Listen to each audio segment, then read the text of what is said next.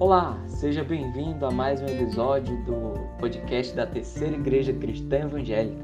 Nós estamos dando continuidade na série de sermões em 1 Coríntios. Então venha conosco e vamos juntos aprender um pouco mais sobre a palavra de Deus.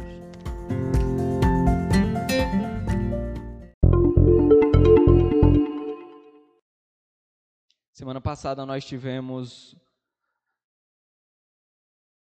a mensagem a respeito de 1 Coríntios de 1, de 1 a 3. E também teve um, um, um panorama da carta, né? Tivemos um panorama da carta. Eu, o pastor Cláudio trouxe todos os pontos da carta e essa carta será vista aí ao longo ah, desses meses. Temos muito a aprender com a carta de Paulo aos Coríntios e nós iremos estudá-la. O texto que nós vamos ver hoje é a continuação, é dos versículos 4 a 9. 1 Coríntios 1, de 4 a 9.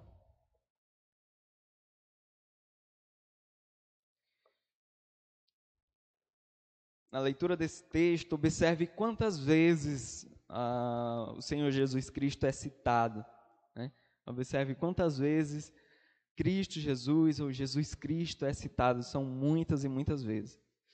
E meus irmãos, tem uma frase resumo da, da nossa pregação aqui, que é o seguinte: prestem muita atenção. Né? Nós somos salvos pela graça em Cristo, Jesus, pelo, pela graça em Cristo Jesus.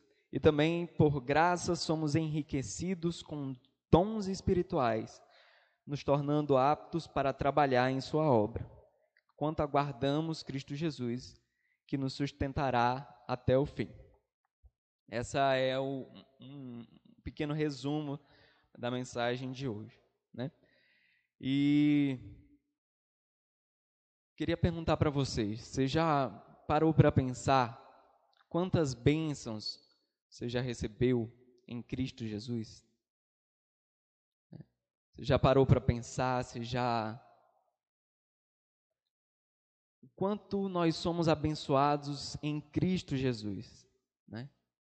Só da bênção da salvação já é motivos de gratidão para o resto da vida, mas além da salvação, nós somos agraciados com muitas outras coisas. Deus nos abençoa em nossa família, Deus nos abençoa ah, no nosso trabalho. Deus nos abençoa, é chuva de bênçãos, né? É mu são muitas bênçãos em nossas vidas.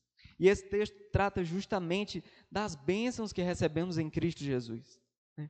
Paulo trata nesse texto ah, sobre essas bênçãos e como ele se enche de alegria por ver aqueles irmãos tão cheios de bênçãos. Né? Foi Paulo quem fundou essa igreja.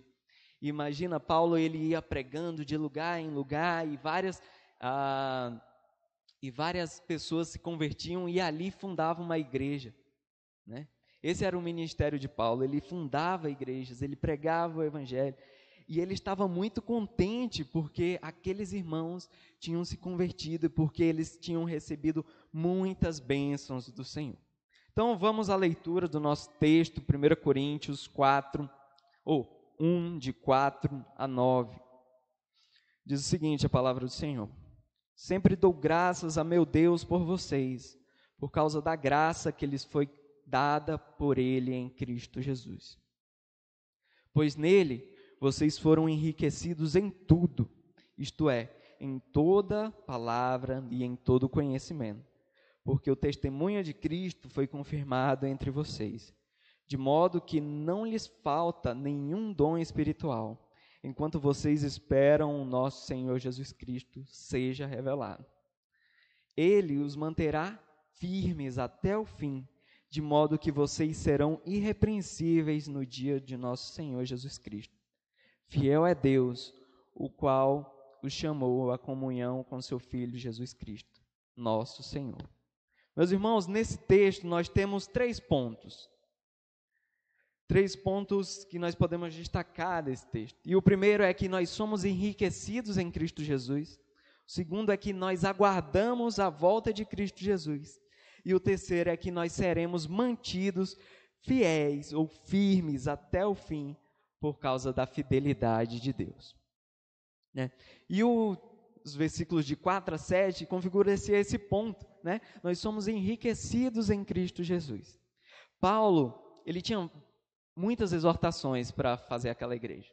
A carta de Coríntios é grande, é enorme, existem várias exortações, mas ele se alegra porque aquele povo, embora precisasse ser exortado, embora precisasse mudar muita coisa, eles eram salvos em Cristo. Né? E por isso Paulo começa, começa esse texto dizendo assim: sempre dou graças a Deus por causa da graça. Sempre dou graças por causa da graça de Deus que alcançou vocês. Né? E meus irmãos, a graça de Deus alcançou aquelas pessoas. E a graça de Deus também nos alcançou. Nós somos salvos pela graça e somente pela graça. E como o nome diz, graça é um favor imerecido. É um presente dado por Deus. Nós não merecemos, nós não podemos fazer nada para alcançar a salvação. Somente Cristo Jesus pode nos dar a salvação. Então Paulo era grato a Deus por causa da graça, né? Ele fala: "Sempre dou graças ao meu Deus por vocês", né? E por causa da graça que lhes foi dada em Cristo Jesus. Nós recebemos todas as bênçãos, todas as coisas em Cristo Jesus.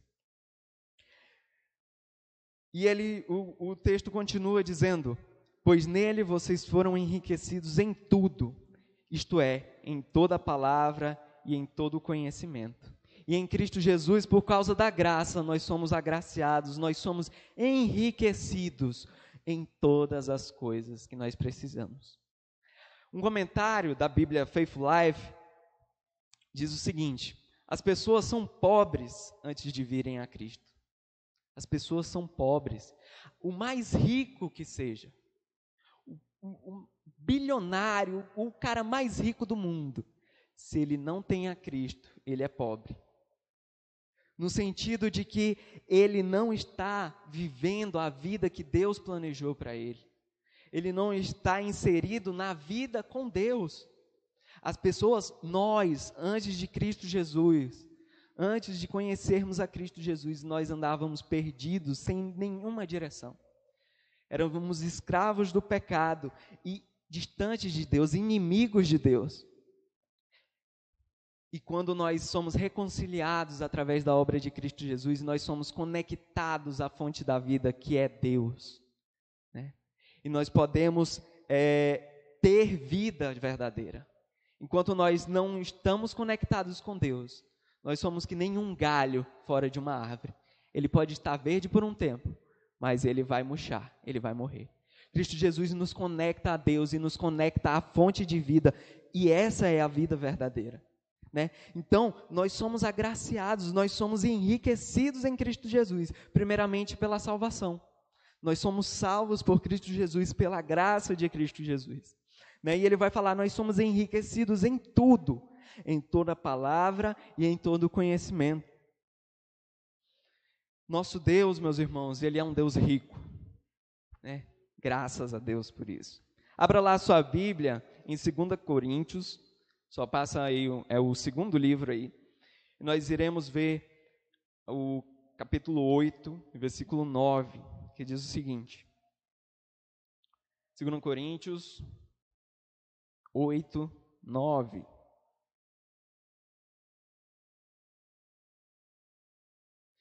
Diz o seguinte: Pois vocês conhecem a graça de nosso Senhor Jesus, que sendo rico, se fez pobre por amor de vocês, para que por meio de sua pobreza vocês se tornassem ricos. Então Cristo Jesus, ele deixou toda a sua glória e Cristo Jesus se fez pobre. Né? Cristo Jesus se encarnou e deixou toda a sua glória, toda a sua riqueza lá nos céus para que, através de Sua obra, nós nos tornássemos ricos. Nós só podemos ser ricos de dons, nós só podemos ser ricos do conhecimento de Deus por causa da obra do Senhor Jesus Cristo. Deus, nosso Deus, é um Deus rico, é, um, é Deus rico de misericórdia, é um Deus rico de graça, é um Deus rico de bondade. Né? Nosso Deus é um Deus poderoso e um Deus rico e por isso nós somos enriquecidos. Né? E Paulo ele vai especificar aquilo que ele diz tudo, né? Nós somos enriquecidos em tudo. Isso quer dizer que nós nos tornamos ricos financeiramente na hora que aceitamos a Cristo Jesus? Não, né? Isso é o que prega a teologia da prosperidade, né? Ele vai explicar aqui o que é esse tudo. Esse tudo se refere, isto é, em toda a palavra e em todo o conhecimento o cristão ele se torna rico por conhecer o evangelho. Ele se torna rico no conhecimento do evangelho, o conhecimento da palavra de Deus, o conhecimento da obra redentora de Cristo Jesus. Né?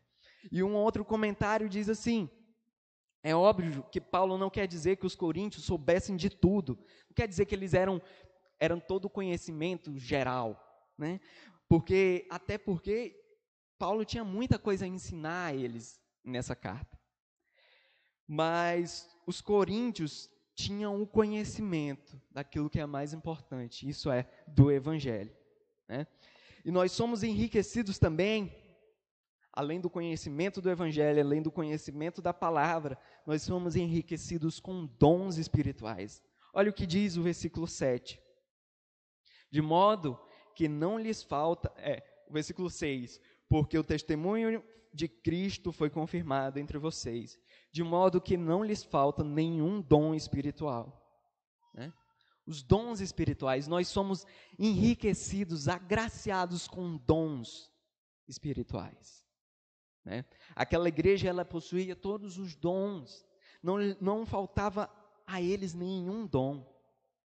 Quando nós aceitamos a Cristo Jesus, quando nós nascemos de novo, e eu achei muito interessante esse comentário do, do John MacArthur, é que quando nós nascemos de novo,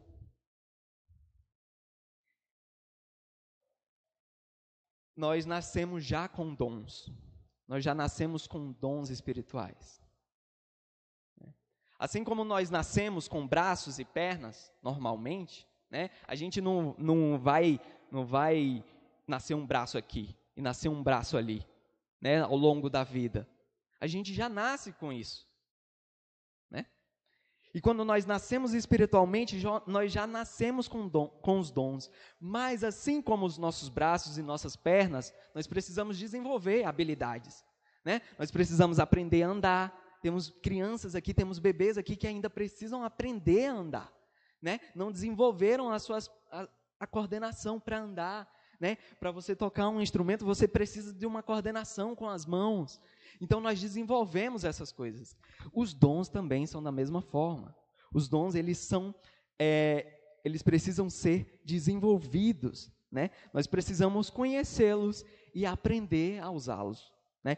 Então nós somos enriquecidos com todos os dons. Veja lá o que diz 2 Pedro 1, 3. Vamos lá. 2 Pedro 1, 3. Ele diz o seguinte: Seu divino poder nos deu tudo o que nós necessitamos para a vida e para a piedade, por meio do pleno conhecimento daquele que nos chamou para a sua própria glória e virtude. Nosso Deus nos dá tudo o que nós precisamos, meus irmãos, para vivermos uma vida uma vida piedosa, uma vida de devoção a Ele, tudo que nós precisamos para viver, tudo que nós necessitamos realmente para viver, uma vida e é uma vida santa perante ao Senhor, Ele nos deu. E nós somos enriquecidos com todas essas coisas. Imagine, meus irmãos, a riqueza que nos é dada por estarmos com Cristo. 1 João, ou João 1,12 diz o seguinte: Contudo, aos que receberam, aos que creram em seu nome, deu-lhes o direito de se tornarem filhos de Deus. Meus irmãos, nós somos filhos de Deus. Essa é a maior riqueza. Nós, nós temos um livre acesso, nós podemos ter um relacionamento com Deus. Nós não, não, nós não precisamos ter, ter amigos muito ricos, não, porque nós já somos filho do Deus, do é, Rei da prata e do ouro. Ele é o dono de todas as coisas, ele é o Rei do universo. Isso é uma riqueza imensa. Nós temos riquezas, meus irmãos, tão grandes. Nós podemos passar por aflições, nós podemos passar por dificuldades e ter paz em Cristo Jesus. Isso é riqueza, isso nenhum dinheiro compra. Paz não, o dinheiro não compra paz. Nós podemos ter paz, nós podemos descansar, mesmo onde quando tudo está tá perdido, mesmo quando tudo está fechando, nós podemos confiar no Senhor de que Ele está cuidando de todas as coisas. Nós somos muito enriquecidos, nós somos ricos, meus irmãos. Você é rico, nós somos ricos em Cristo Jesus, né? E o nosso Deus, Efésios é, 1, 3 diz: Bendito seja Deus o, e Pai de nosso Senhor Jesus Cristo, que nos abençoou com todas as bênçãos nas regiões espirituais. Né, nós somos abençoados, nós somos enriquecidos, nós somos ricos. E uma aplicação para a gente. Nós não devemos ser ricos miseráveis se nós temos riquezas e se nós somos ricos, nós devemos usar essas riquezas. Cristo Jesus nos deu dons. Nós devemos usar esses dons, nós vamos ver isso mais para frente. Jesus nos deu a, a, a palavra dele para conhecer a Ele, façamos uso da Sua palavra. Cristo nos deu tantas bênçãos e precisamos, nos enriqueceu tanto né, e precisamos utilizar essas riquezas. Nós precisamos conhecer mais ao Senhor Jesus Cristo, nós precisamos conhecer mais a palavra de Deus. Nós temos muitas riquezas, meus irmãos, e precisamos fazer uso delas. Não seja como uma pessoa, como é que, que fala? Muquirana, que não abre mão, que não, né? que não faz uso de suas riquezas, mas utilize a sua riqueza que você recebe em Cristo Jesus. A pessoa que tem um relacionamento com Cristo tem muito, tem muitas riquezas em sua vida. E nós precisamos fazer uso dessas riquezas. O versículo 7 diz o seguinte: a peda, opa, 7 de, de 1 Coríntios. de modo que não lhes falta nenhum dom, enquanto vocês esperam nosso Senhor Jesus Cristo seja revelado. Enquanto nós aguardamos a volta de Cristo Jesus, nós trabalhamos.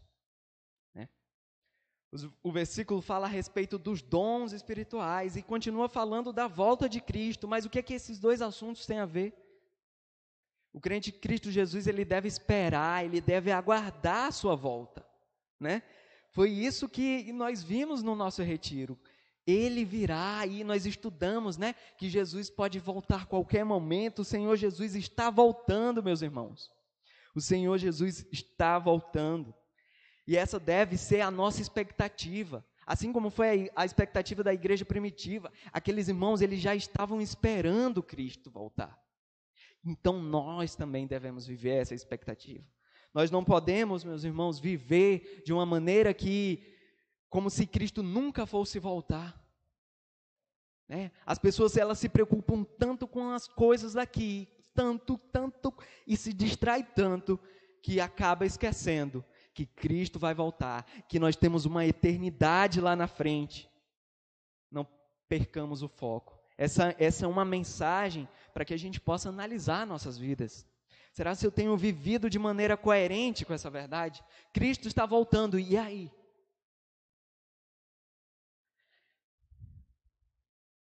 Ou vivemos como um não crente, uma pessoa que nem sabe, nem está nem aí. Ah, Cristo Jesus está voltando, mas e aí?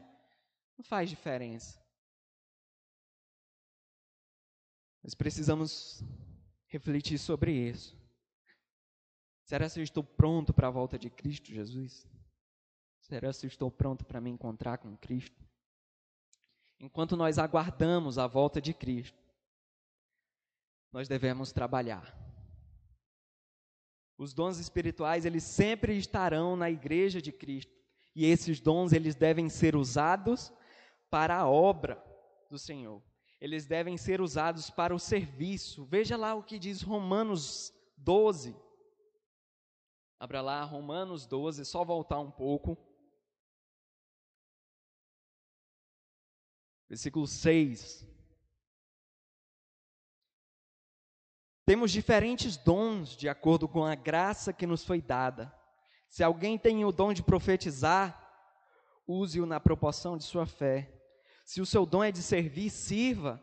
Se é ensinar, ensine. Se é de dar ânimo, que assim faça. Se é contribuir, que contribua generosamente. Se é, é de exercer liderança, que exerça com zelo. Se é mostrar misericórdia, que faça com alegria nós somos agraciados, nós somos enriquecidos com os dons espirituais.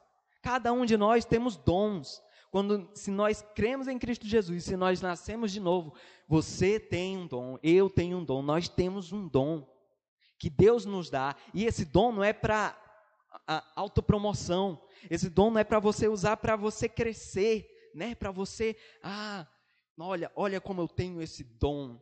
Não, esse dom quem te deu foi Deus e deve retornar para Ele em serviço.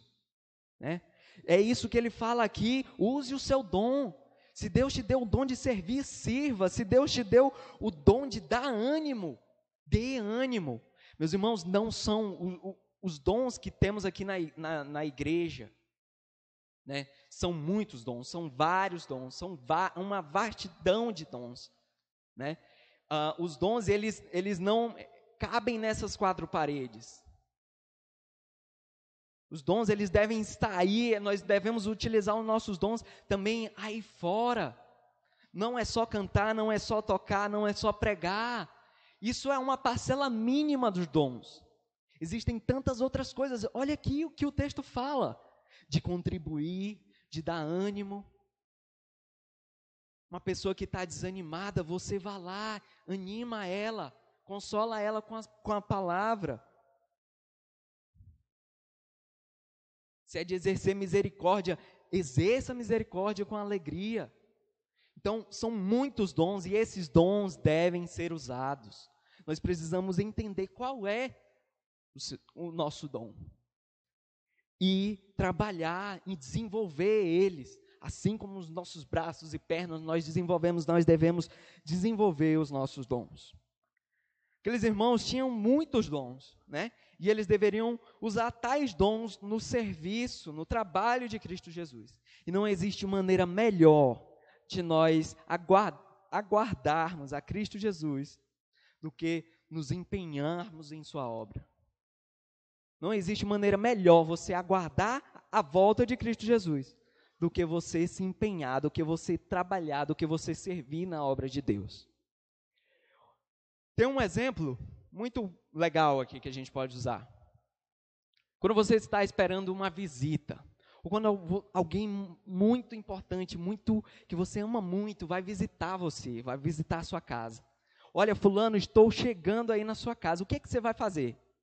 Você vai deixar a casa do jeito que está, você não vai arrumar nada, você vai fazer alguma coisa, você vai ou só vai cruzar os braços. Não, tá bom, fulano vai chegar, então vou esperar aqui, né? Não é assim que a gente faz. Nós, nós, se nós consideramos aquela pessoa, se nós amamos aquela pessoa, nós queremos que ela fique bem, ela fique acomodada, né? Então nós vamos dar um jeito de arrumar a casa, de deixar a casa limpa, de deixar o quarto da pessoa ali, onde ela vai dormir, um quarto aconchegante, né? Vai fazer umas compras no mercado para que ela possa, ah, quando chegar, fazer uma comida diferenciada, uma comida boa, né? Quando nós esperamos essa pessoa, nós trabalhando, nós trabalhamos. Enquanto nós aguardamos ela, nós estamos fazendo ali para que, quando ela chegar, ela seja bem recebida. E como é bom ser bem recebido, né? Como é bom você chegar numa casa de uma pessoa e ter um, um quarto ali, você poder comer uma comidinha muito gostosa, é muito bom, né? Mas enquanto nós aguardamos, enquanto nós aguardamos, nós devemos trabalhar. E a, com a volta de Cristo é assim também. Enquanto nós aguardamos a volta de Cristo, nós, nós trabalhamos. Nós não podemos cruzar os braços e dizer: Ah, Cristo vai voltar. Então vou esperar aqui. Não, não tem sentido isso. Enquanto aguardamos, ou isso, enquanto nós aguardamos, nós trabalhamos. E o terceiro ponto, meus irmãos, é os versículos 8 e 9. Seremos mantidos firmes até o fim, pela fidelidade de Deus. Vamos ler com calma esse versículo, esses dois versículos. Às vezes a gente só passa e, e, e lê muito rápido e não, não para para apreciar a beleza dos versículos. Olha o que diz o versículo 8. Ele os manterá firmes até o fim, de modo que vocês serão irrepreensíveis no dia de nosso Senhor Jesus Cristo. Fiel é Deus, o qual os chamou à comunhão com seu Filho Jesus, nosso Senhor. Ele os manterá firmes até o fim, de modo que vocês serão irrepreensíveis no dia do Senhor. Fiel é Deus, o qual os chamou à comunhão com seu Filho Jesus, nosso Senhor. Meus irmãos, vocês entenderam esse versículo? Vocês entenderam? Isso é incrível, isso é maravilhoso, meus irmãos. Ele os manterá firmes até o fim. Ele vai confirmar, ele vai manter firme, traz a ideia de, de que ele vai sustentar, ele vai sustentar nossas vidas nele até o fim, até a nossa morte ou até a sua vinda. Nós seremos mantidos firmes até o fim. Como é bom saber disso. Como é bom.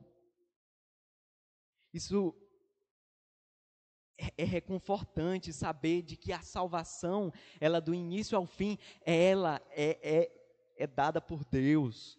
Ele é quem nos salva, Ele é quem vai lá no, no fundo do poço e nos resgata, e Ele é quem sustenta a nossa fé.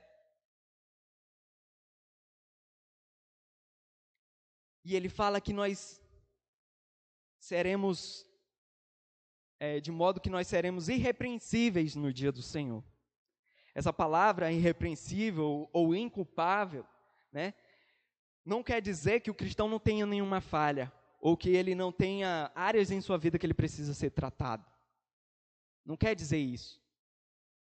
Mas quer dizer que os cristãos são inculpáveis e serão apresentados dessa maneira perante o julgamento final. Sabe por quê? Por causa de você? Por causa daquilo que você pode fazer? Não, por causa daquilo que Cristo fez lá na cruz, meus irmãos. É Cristo Jesus quem nos limpa, é Cristo Jesus quem nos mantém, quem, quem vai nos apresentar irrepreensíveis perante o tribunal. Olha lá o que diz em Colossenses 1. Abra lá sua Bíblia, Colossenses 1, de 21 a 23. Colossenses 1, 21 a 23.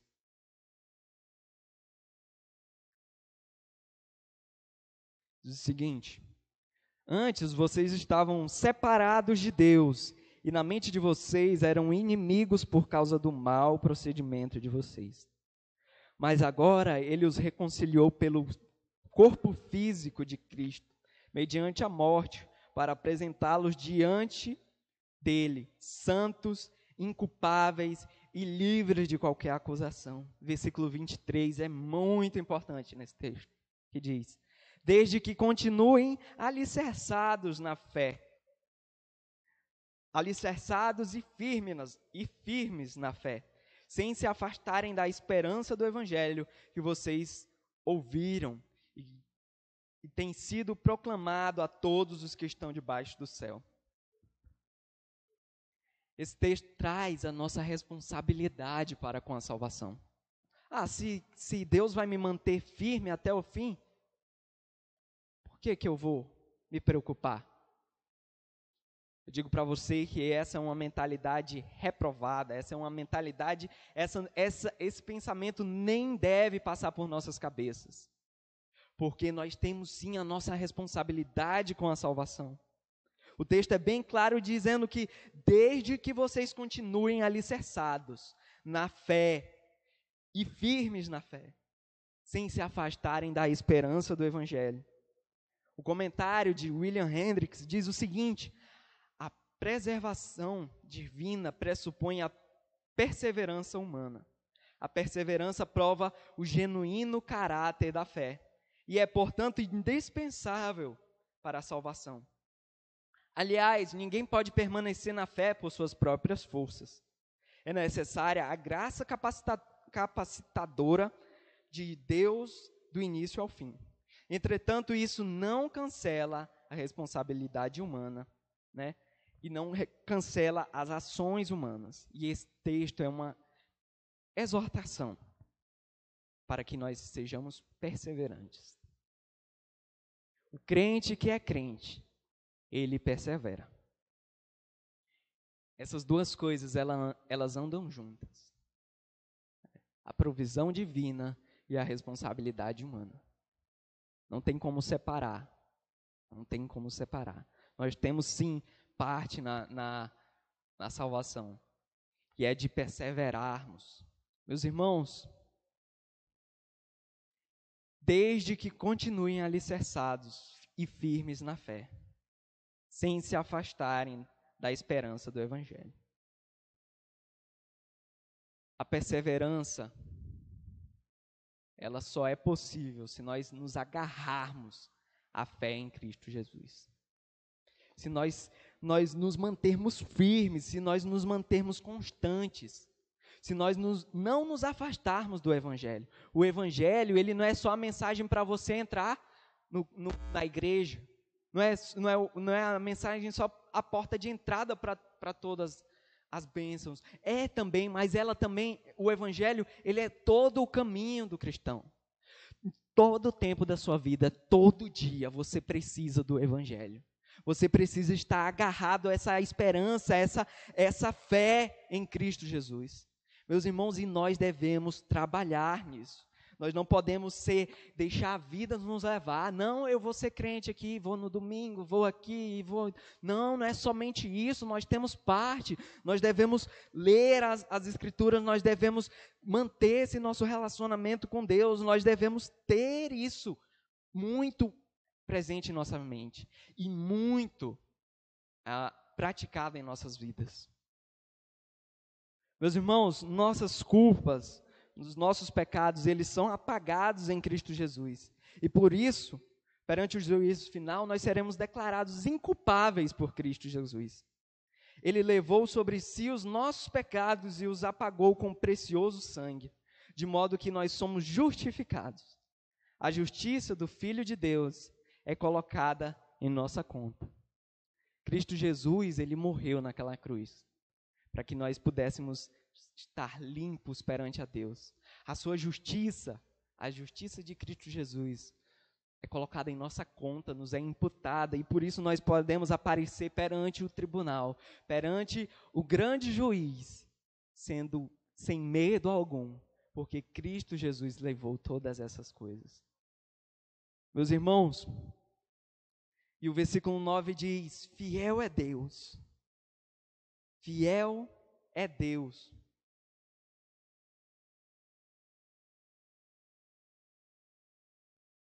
que o chamou à comunhão com o seu filho Jesus, nosso Senhor. Todas essas coisas que Paulo falou aqui, de sermos salvos, de sermos enriquecidos, de sermos mantidos firmes até o fim, todas essas coisas elas estão baseadas na fidelidade de Deus. A fidelidade de Deus. E a fidelidade dele para consigo mesmo, pois ele é quem prometeu. Deus quem prometeu essas, essas maravilhas que acabamos de ler. E se ele prometeu, isso vai se cumprir, meus irmãos. A sua fidelidade dura para sempre. Fiel é Deus quem, por meio de que, quem nós fomos chamados, convocados. Ele fala aqui que nós fomos chamados à comunhão com seu Filho Jesus. Essa, esse, essa palavra chamados ou convocados tra, traz a ideia de uma autoridade demandando você, ordenando você a estar perante a sua presença. No caso aqui, é ordenando a nós, convocando a nós, nos chamando a termos uma comunhão com Cristo Jesus. E é o próprio Deus, Criador dos céus e da terra, quem faz essa chamada. Portanto, se você ainda não tem essa comunhão com Cristo Jesus, saiba que o Deus soberano, Deus Criador, aquele que fez todas as coisas, aquele que tem todo o poder, ele te chama hoje. Ele te chama hoje para ter essa comunhão com Cristo Jesus.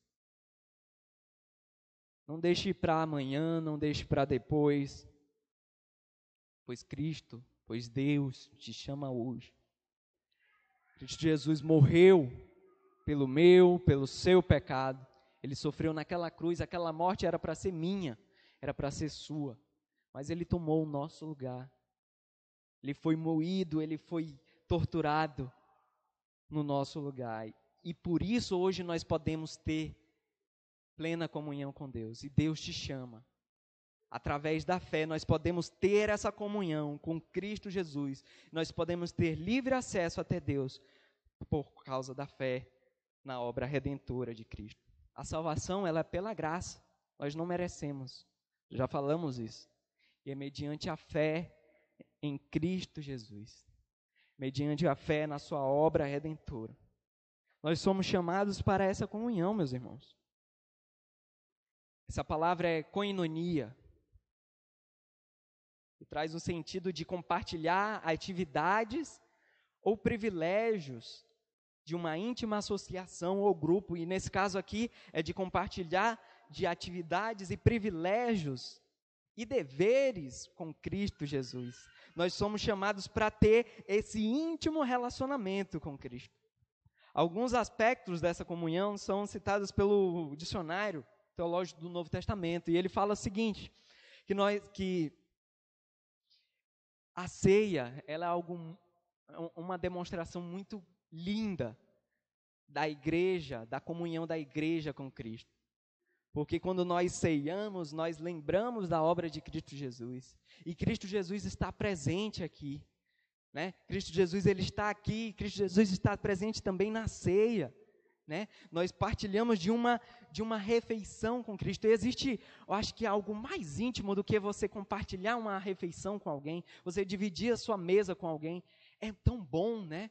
É um, é, é um sinônimo de comunhão. Você está ali, todo mundo reunido diante da mesa e tem comida, e tem várias coisas, né?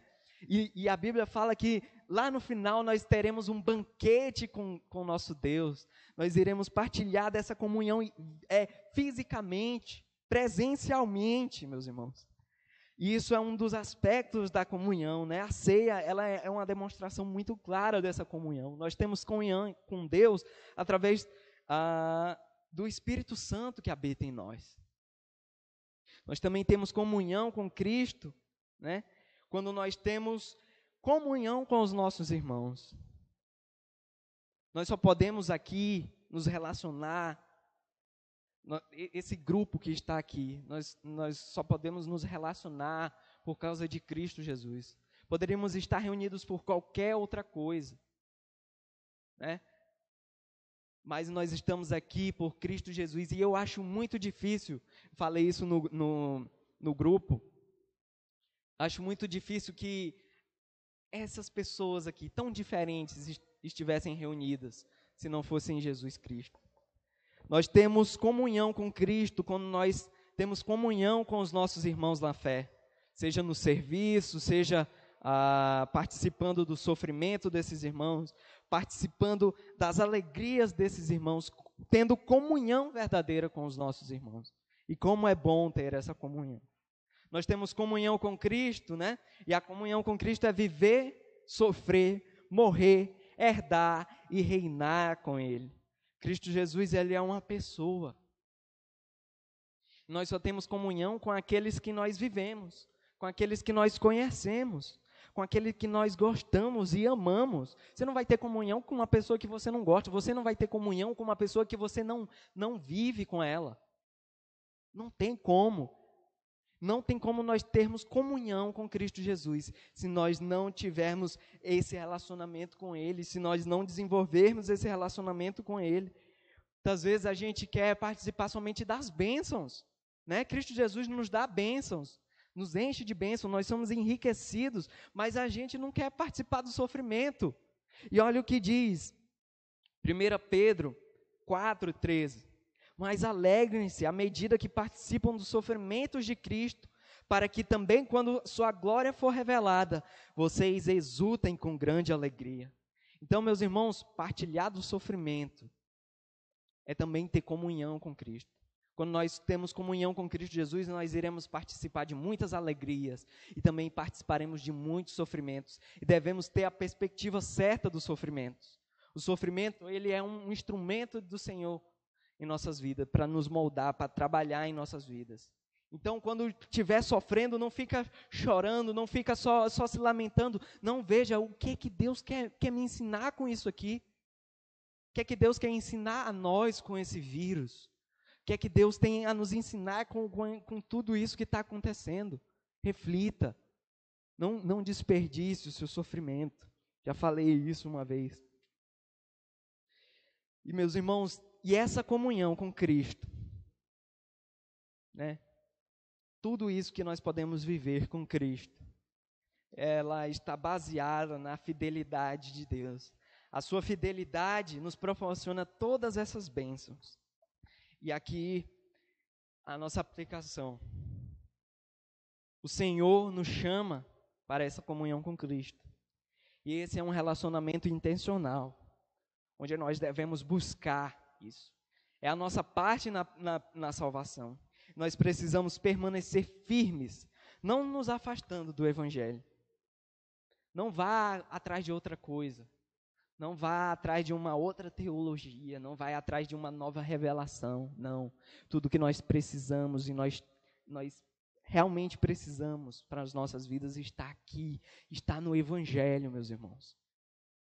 E nós não podemos nos afastar do Evangelho. Nós precisamos cultivar esse relacionamento com Cristo Jesus. E como nós cultivamos tais relacionamentos? Tal relacionamento. Como nós podemos cultivar essa comunhão com Cristo Jesus? Primeiro é lendo sobre Cristo. Leia sobre Jesus Cristo. Sabe onde é que você encontra bastante coisa sobre Jesus? Na Bíblia na palavra de Deus tem tudo que nós precisamos saber a respeito de Cristo. A Bíblia nos conta tudo, tudo que nós precisamos saber. Os evangelhos, leia os evangelhos, leia as cartas, os ensinamentos.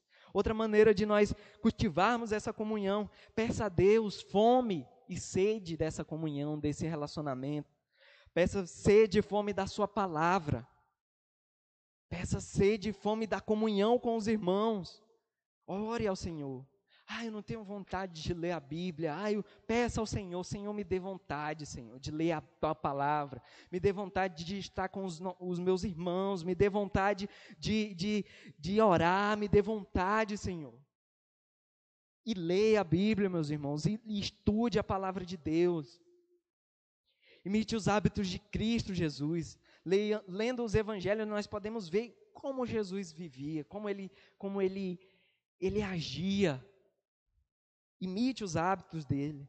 Né? Pregue a palavra, exorte as pessoas, traga também consolo às pessoas.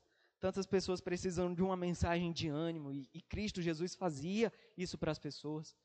Faça assim também, seja um agente de Cristo. Seja um imitador de Cristo Jesus em todas as áreas.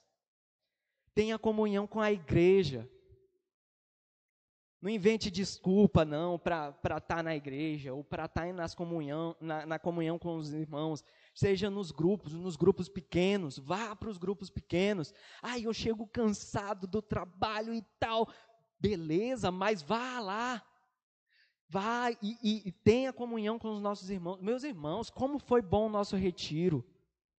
A pessoa pode ter chegado lá quebrada, né? Mas saiu dali revigorada, saiu ali renovada. Nós, por quê? Porque essa comunhão é, é preciosa, essa comunhão é especial. Nós não podemos abrir mão dessa comunhão. Né? Venha para os cultos, vai, é, tenha relacionamentos intencionais com os irmãos, né? chame para almoçar, não precisa ser algo formal também. Né? Às vezes chame para almoçar, saia junto, vai caminhar junto, pedalar junto.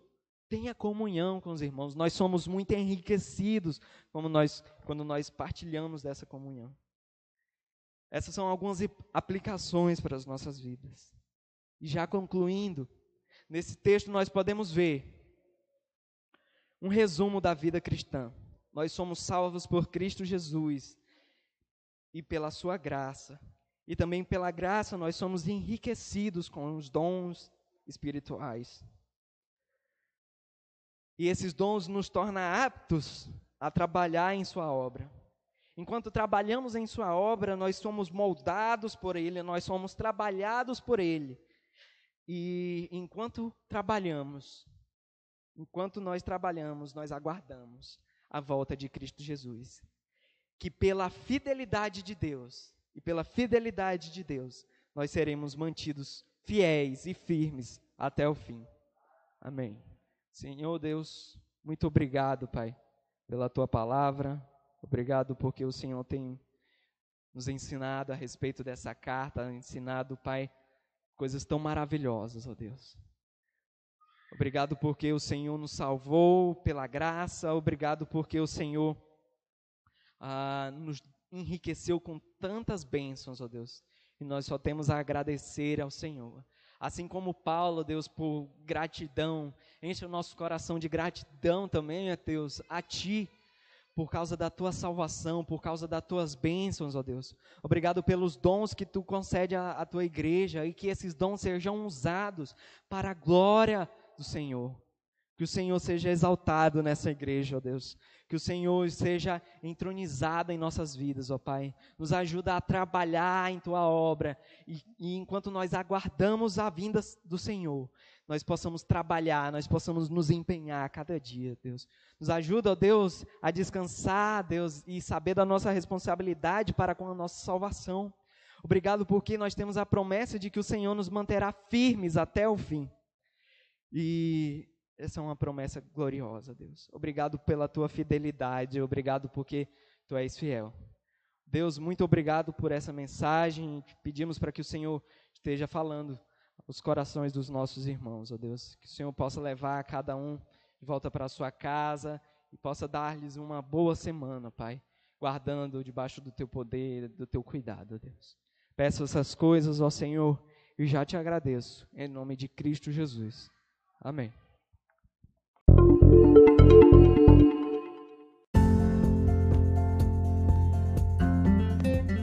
Muito obrigado por ouvir o nosso podcast. Se você gostou, compartilhe esse episódio com seus amigos e familiares. Que Deus abençoe você.